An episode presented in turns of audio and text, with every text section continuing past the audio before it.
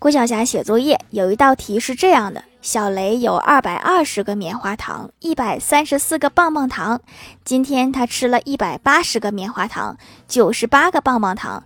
请问现在小雷有什么？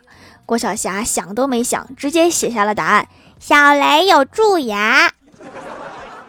一天吃这么多糖还有可能有糖尿病。